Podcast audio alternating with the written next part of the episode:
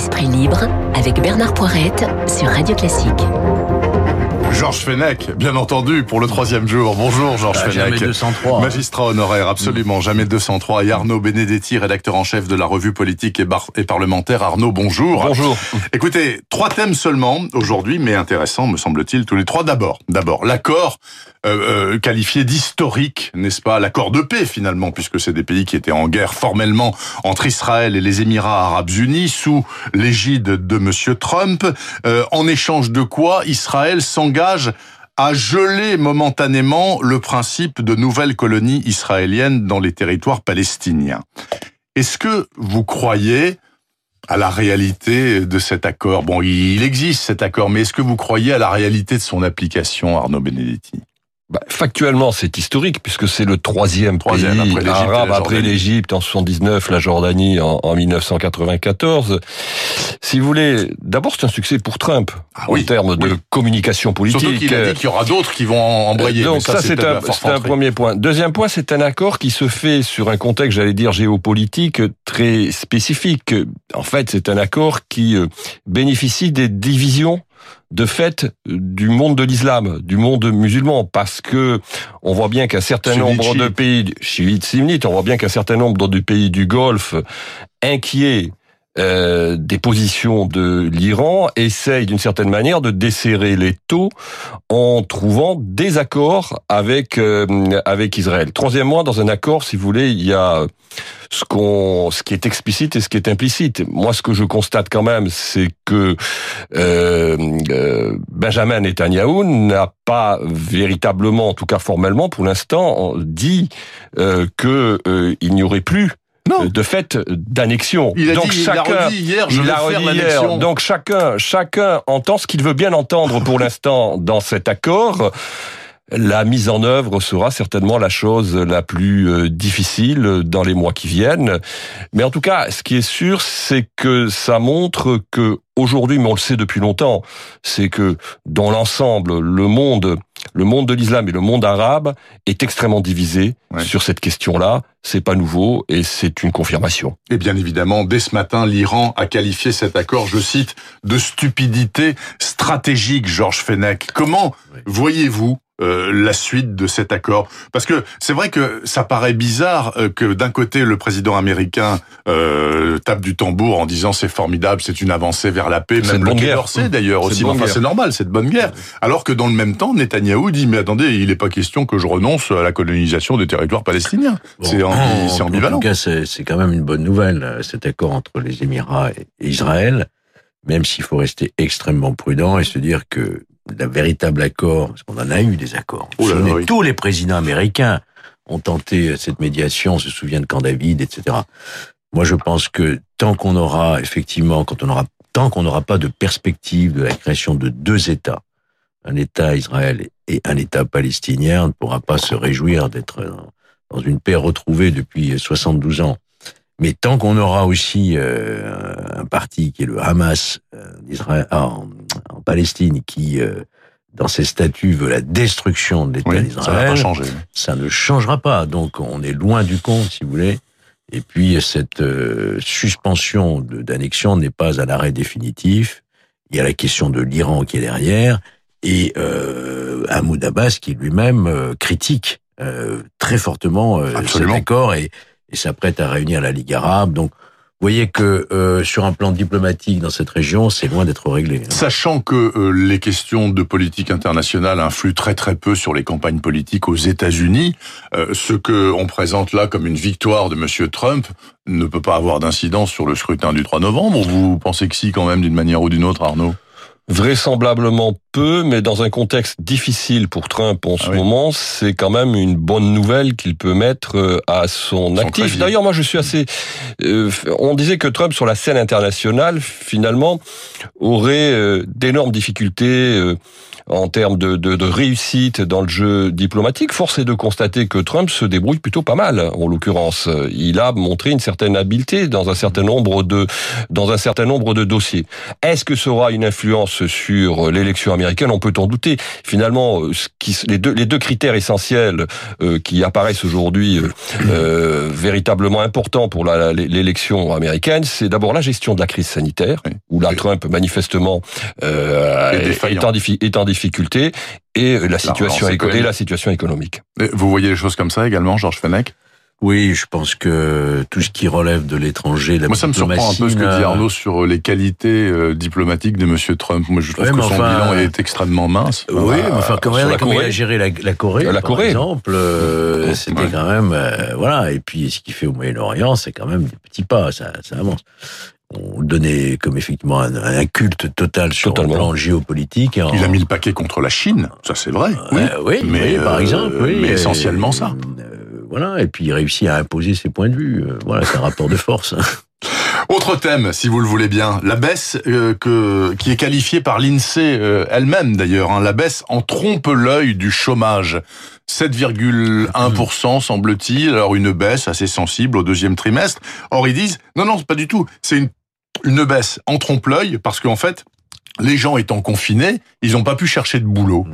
Bon, d'où Alors, on va pas faire une analyse euh, chiffrée du chômage en France. Moi, ce qui m'intéresse, c'est de savoir si vous pensez qu'à cause du Covid-19 et après trois ans de baisse euh, permanente du chômage en mmh. France, on est reparti sur un cycle long de chômage de masse euh, indescriptible. Enfin, il y a un truc dont on arrive. C'est le mal français, le chômage de masse. Qu'en pensez-vous Non, mais le, chiffre euh, qui est annoncé est trompeur, évidemment, puisque euh, en raison du confinement, les demandeurs d'emploi sont restés chez eux, donc oui. rechercher d'emploi. Bon, donc c'est un, chiffre qui est, qui est, trompeur et tous les, les spécialistes et le ministère d'ailleurs même de l'économie annoncent quand même près d'entre 800 000 et 1 million de chômeurs en plus d'ici la fin d'année. Mmh. Donc il faut s'attendre, et on le sait déjà, il y a des plans sociaux très importants, on voit bien Air France par exemple. Donc euh, ça n'est que l'œil du cyclone en ce moment. Hein. La tempête va nous arriver malheureusement, je crois que tous les observateurs le, disent, euh, avec un accroissement du chômage. Le chômage reste un problème euh, récurrent depuis maintenant 30 ans. Hein. Mmh. On n'arrive pas à faire véritablement baisser le chômage. 2008 avait été, l'époque 2008 avait été une bonne année. Euh, La dernière bonne époque, enfin bonne entre guillemets pour, le chômage, c'était euh, Monsieur Jospin qui était Premier ministre, mmh. effectivement. Donc ça remonte à la fin des années 90. Pas beaucoup servi. Mais non, absolument. C'est d'ailleurs curieux. Mmh. Et c'est d'ailleurs curieux mmh. la, la, rancœur qu'ont les électeurs français envers les socialistes en général, alors que c'est quand même avec un Premier ministre socialiste qu'on a eu notre dernière époque bénie économique. Hein. oui, parce que les caisses étaient pleines, vous savez. Ah peut-être, oui, oui, ça c'est bon, Certains ont l'art aussi de les idées, notamment avec les 35 heures, etc. etc. C'est vrai fait que lorsqu'ensuite euh, la droite est arrivée avec Raffarin au pouvoir, c'est demandé où est passé l'argent, mais l'argent était passé dans les largesses, les 35 heures, etc. Voilà. Ah oui, oui, on peut voir effectivement les choses comme ça. C'est une réalité. Alors donc, euh, je reviens euh, à, la, à, la, question du chômage. On va se retrouver donc avec 6 millions de chômeurs en France, c'est-à-dire des, des, gens qui recherchent un boulot à temps plein, hein, pas ceux qui bossent un petit peu, qui ont... Ok. Donc 6 millions de chômeurs. vous c'est un dossier totalement explosif, Arnaud Benedetti. Euh, c'est, oui, c'est un dossier explosif parce que si vous voulez, pour euh, créer de l'emploi, il faut créer de la richesse. Oui. Donc en l'occurrence, on est dans une période où l'effet de la crise sanitaire a fait qu'on a détruit de la richesse. Donc euh, ça va être extrêmement compliqué euh, de créer euh, de l'emploi dans une période où la croissance est négative en l'occurrence. L'autre problème, c'est que quand on regarde ces chiffres, il y a quelque chose que mettent en avant les spécialistes, et c'est ça le plus inquiétant, c'est ce qu'on appelle le effet de halo. En fait, c'est des gens qui n'ont pas eu la possibilité de euh, rechercher un emploi durant cette période. Et ces chiffres montrent que là, en matière de effet de halo, on a une augmentation euh, très importante des gens qui euh, finalement sont dans cet, cet effet de halo. Et puis il y a un deuxième point qui est capital, c'est le chômage des jeunes. Et euh, on sait très bien qu'il y a des centaines de milliers de jeunes qui euh, doivent rentrer en principe sur le marché du travail à partir de septembre ou d'octobre, et que là, en l'occurrence, l'accès au marché du travail va être extrêmement difficile du fait des effets de la crise. Donc on est bien évidemment sur un dossier qui est économiquement extrêmement complexe et qui est socialement explosif dans les semaines et les mois et les mois qui viennent. Ben, Et je rejoins ce que dit Georges Fenech, c'est que, en fait, la tempête arrive, en La l'occurrence. tempête arrive. Tiens, écoutez, le mot tempête me permet de faire le pont avec Ah, le troisième ouais, sujet. Nicolas Sarkozy. Hein, Nicolas Sarkozy. Le Nicolas Sarkozy. tempêtes. 215 000 exemplaires vendus en trois semaines. Mieux que Des queues. Musso. Des queues- oui, plus que Musso, plus que Lévy, plus que tout ce que vous voulez, avec des queues de deux heures de gens qui achètent son bouquin et qui veulent se le faire dédicacer. Donc, alors, j'ai posé une question un peu ironique. Serait-ce un chef-d'œuvre littéraire? Je sais pas. Je dois vous avouer que je ne, ne l'ai pas lu. Hein, je lis pas souvent les essais politiques, mais en l'occurrence, c'est un véritable phénomène de librairie, c'est un véritable phénomène de popularité. D'autant que c'est pas la première fois qu'il vend massivement, puisque ses livres d'avant ont été aussi extrêmement bien vendus. Ça lui fait un sacré paquet d'argent à Monsieur Sarkozy, puisqu'il touche 17% sur chaque livre. Il a négocié quand même euh, un accord remarquable. C'est pas du tout le tarif habituel hein, pour les auteurs que habituel. Comment expliquez-vous ce, ce, ce succès, Georges Fenech? Et est-ce que ça va le pousser une fois que peut-être voilà, il sortira de ses affaires judiciaires et il en a quelques-unes à se relancer en politique, même si sa dernière expérience de la primaire a été euh, désastreuse. Non, je ne souhaite pas qu'on caricature hein, euh, Nicolas Sarkozy à travers euh, ses livres. Euh, je qu'il n'a pas la prétention d'avoir fait un chef-d'œuvre littéraire. Mhm. Il écrit. Il écrit ce qu'il a vécu. C'est très intéressant d'ailleurs. Je l'ai pas encore lu, mais j'ai lu, des extraits, mais je vais le lire bien sûr. Euh, c'est c'est un livre intime entre euh, ce qu'il a vécu à titre personnel. Il parle de cette grande solitude le jour où il se retrouve effectivement à l'Élysée, un parcours qu'il avait tellement espéré, et puis tout d'un coup le poids la responsabilité de la solitude. C'est intéressant d'ailleurs sur le fonctionnement de nos institutions. Je pense que ce succès vient du fait qu'il y a une très grande nostalgie d'un certain électorat, de la Oui. population, de Nicolas Sarkozy, qui reste le dernier président de droite. Euh, il y a euh, un, un désir quelque part euh, vis-à-vis de, de cet homme qui a laissé quand même et qui, qui, qui est tout à fait dans les sondages en tête des personnalités Oui. préférées des Français aujourd'hui depuis qu'il n'est plus dans l'exercice du pouvoir. Est-ce qu'il reviendra au pouvoir? Il le dit et le martèle à chaque fois. Non, c'est pas du tout son intention. Il y a effectivement une situation euh, qu'il va falloir gérer dans les temps à venir, notamment sur le plan judiciaire, bien sûr, mais Mhm. il s'y prépare. Mais toujours est-il que euh, voilà, le fait d'aller à la rencontre des Français par le livre, effectivement, ça, ça, ça provoque un, un engouement.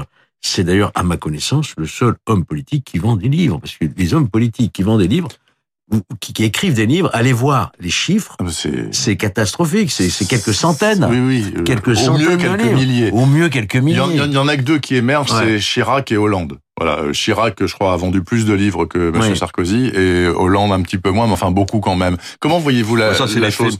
La dernière minute pour vous. Oui, c'est l'effet président de la République qui explique le succès aussi euh, de, de, de Libri. Mais moi, je suis assez d'accord avec ce que dit Georges Fenech. Il y a une nostalgie de Nicolas Sarkozy et ça en dit long, surtout sur la déshérence quand même de l'offre politique euh, à droite, puisque on voit bien qu'on va se chercher d'une certaine manière, parce que le lectorat correspond quand même assez, à mon avis, est assez proche d'une partie de son électorat. Euh, C'est-à-dire qu'on va chercher une personnalité politique qui a marqué fortement euh, son, son quinquennat, euh, qui reste l'expression d'une certaine forme d'autorité euh, à droite et euh, dont le charisme explique aussi d'une certaine manière le succès euh, aujourd'hui de, de librairie. Après, y a-t-il un après pour Nicolas Sarkozy? Pour l'instant, ils sont défend, mais vous savez, en politique, les circonstances exceptionnelles font que parfois on a des retours imprévus. Tant qu'on n'est pas mort, on est vivant. Il a beaucoup de visiteurs du soir, je dirais. hein. Oui, C'est oui. euh, voilà, on va oui, rechercher oui, un petit peu oui. la, la bénédiction de Nicolas Sarkozy quand on, on aspire. Et on sait de toute façon que dans les derniers événements de politique intérieure ces dernières semaines, il a été très présent, même lui-même en tant que visiteur du soir d'ailleurs, éventuellement. Tout à fait. Merci beaucoup Georges Fenech, Arnaud Benedetti, les deux esprits libres de ce vendredi matin à qui je souhaite un excellent week-end, de bonnes vacances si Merci vous vous. par y aller ou y retourner, je ne sais pas. Il est 8h57 exactement, Hervé Mariton à suivre. Mariton en Provence ce matin, précisément à Olioul dans le Var.